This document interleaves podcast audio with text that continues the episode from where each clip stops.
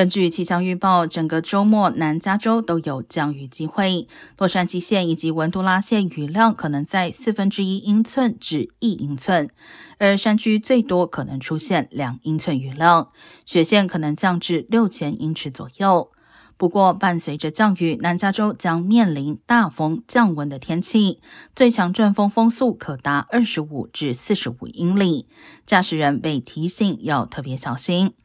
洛县卫生局并且针对兰开斯特、威尔森山、圣塔克拉丽塔谷地发布了低温警报，一直到周日，这些地区的高温可能不超过六十二度。